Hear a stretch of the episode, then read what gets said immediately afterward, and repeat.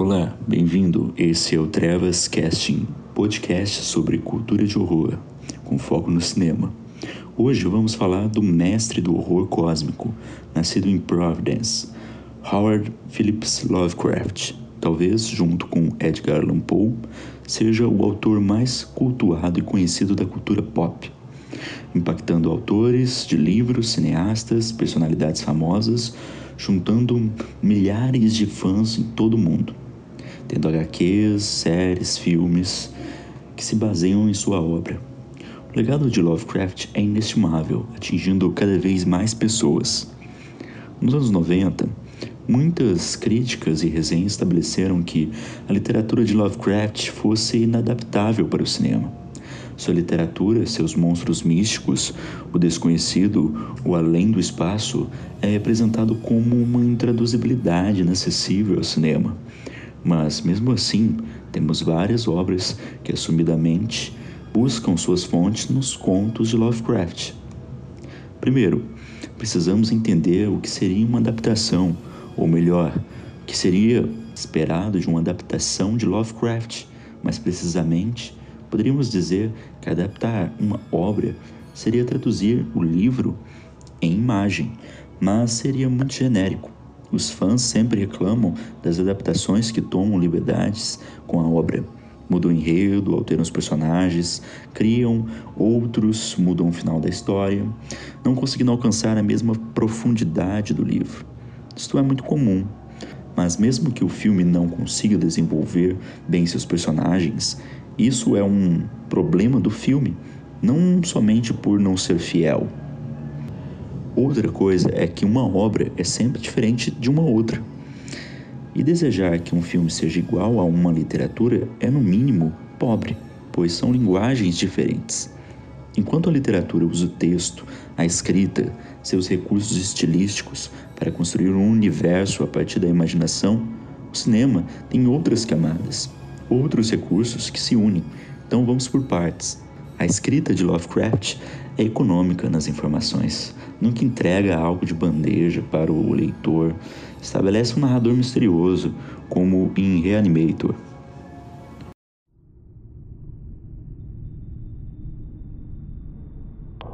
sobre Everett West, que foi meu amigo na universidade no pós-vida, posso falar apenas com extremo terror. Esse terror não se deve à aparência sinistra de seu desaparecimento recente, mas foi engendrado por toda a natureza do seu trabalho, de sua vida e começou a ganhar forma mais grave há mais de 17 anos. Enquanto ele esteve comigo, a maravilha e o diabolismo de seus experimentos o fascinavam extremamente e eu era sua companhia mais próxima. Agora que ele se foi e o feitiço se quebrou, o medo verdadeiro é maior. Memórias e possibilidades são ainda mais hediondas que a realidade.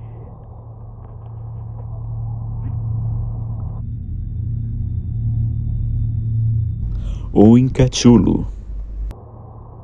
Algum dia, a reunião do conhecimento dissociado revelará que ou enlouquecemos com a revelação, ou fugiremos da luz mortífera em direção à paz e segurança de uma nova era das trevas. Ainda em outro trecho da mesma página, ele complementa: Mas não veio deles o único vislumbre dos íons proibidos que me arrepia em pensamento e me enlouquece em sonhos. Esse vislumbre, como todos os horríveis vislumbres da verdade, despontou a partir de uma reunião acidental de coisas separadas. Nesse caso, um antigo item de jornal e as notas de um professor falecido Espero que ninguém mais consiga reunir essas peças. Por certo, se viver, não deverei jamais suprir conscientemente um elo de tão hedionda cadeia. Esse narrador passou por uma experiência terrível, inimaginável, excessiva demais para a mente humana. Esse segredo maldito é narrado para o leitor com a omissão de certos fragmentos que poderiam integrar a história, entregar a ameaça, mas isso não acontece, devido à impossibilidade do narrador conseguir colocar em palavras a verdade do terror vivido. Pela imaginação, o narrador constrói a tensão e vai estabelecendo uma atmosfera ao leitor. As imagens inconclusivas, assombrosas, colossais, que reduzem o humano às pequenas fagulhas estelares diante do universo cósmico Lovecraftiano. O humano é reduzido a pó diante da bestialidade desses seres de outros mundos. A tensão daquilo que não é visto, do que é perturbador, é um êxito próprio de Lovecraft e de sua escrita. O escritor de Providence sabia utilizar a caneta e o papel como ninguém, sabia extrair dela a gosma sinistra necessária para que o leitor submergisse num mar verde imaginário e aterrorador. É pela leitura e pelas nossas mentes que conseguimos acessar o mundo das geometrias não euclidianas que rompem a lógica da física que Lovecraft estabelece. Cada leitor é impactado e imagina um universo único a partir dessa experiência cósmica. E a graça do cinema é expressar isso em imagens e sons Alguns poderiam dizer que isso limitaria a experiência imaginativa, pois o cosmicismo se trata de imaginar o inimaginável, refletir sobre a insignificância do ser, diante dos seres celestiais e de outro universo. Seria um desafio abordar um autor que usa a imagem da ameaça de maneira tão ambígua e tão misteriosa. Mas quero destacar três filmes influenciados por Lovecraft que refletem uma expressão cinematográfica digna do cosmicismo, que serão abordados em três episódios. No primeiro episódio, vamos falar da adaptação do conto de Herbert West, Reanimator. O primeiro conto, Reanimator, é uma adaptação direta do conto do mesmo título, realizada em 1985. A história de Lovecraft narra sobre um jovem estudante de medicina, Herbert West, que descobriu um soro capaz de trazer a vida aos mortos.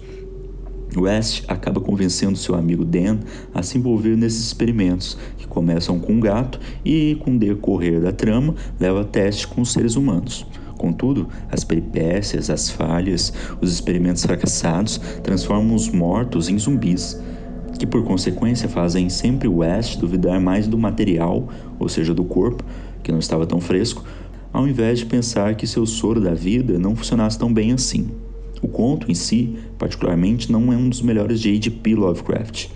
É que Reanimator foi dividido em seis partes, para ser publicado separadamente na revista Read. Toda vez que era publicado, Lovecraft tinha de retomar o desenvolvimento que foi realizado anteriormente, deixando o conto engessado, lento, arruinado na sua atmosfera dramática por sempre repetir momentos em que West estava buscando corpos de qualquer lugar para poder injetar sua substância verde e reanimar os corpos confusos e caóticos. Stuart Gordon dirigiu o filme no meio da década de 80. Naquele momento, os filmes de horror não tinham monstros clássicos da literatura do século XIX, como a Múmia, Frankenstein e o Drácula. A ameaça de Reanimator não eram simplesmente uns corpos reanimados e zumbificados mas a louca ambição de dar vida ao proibido. Os filmes de baixo orçamento em home video foram muito lucrativos e eram lançados sem parar. A comédia, o gore, o sangue, o exagero, o romance, o susto, tudo isso estava girando em torno dos filmes trash lançados na época. E Gordon percebe isso. Com os momentos repetidos do conto, em vez de buscar uma aura sombria e tensa, que até mesmo Lovecraft havia percebido que era insustentável, o diretor subverte isso. Usa a loucura de West como uma justificativa para sempre querer usar seu soro. A interpretação exagerada de Jeffrey Combs é uma combinação perfeita para a história de se desenrolar, com humor e horror. O ator consegue muito bem expressar o inconcebível por misturar expressões extremas e opostas, como na cena do gato, a primeira reanimação. É impossível levá-la a sério e não rir, e Gordon sabe disso.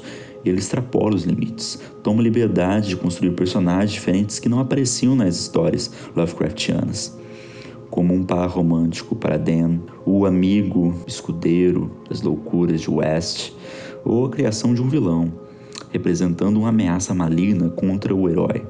Essas ideias e liberdades criativas, à primeira vista, rompem com o estilo de Lovecraft, por estabelecer uma oposição entre bem e mal. Contudo, Gordon faz isso pensando em expressar uma adaptação de Lovecraft, isto é, uma obra única que dialoga com sua audiência, formada por pessoas carentes de obras com arquétipos parecidos entre bem e mal, o herói e o vilão.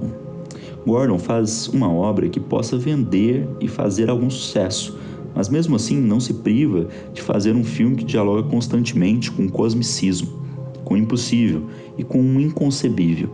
E é nesse ponto que o riso e o horror estão unidos os momentos pastelão do vilão desajeitado com a cabeça arrancada do corpo, a monstruosidade e o gore da cena que poderia causar repulsa e arrepios ao público, mas isso passa longe.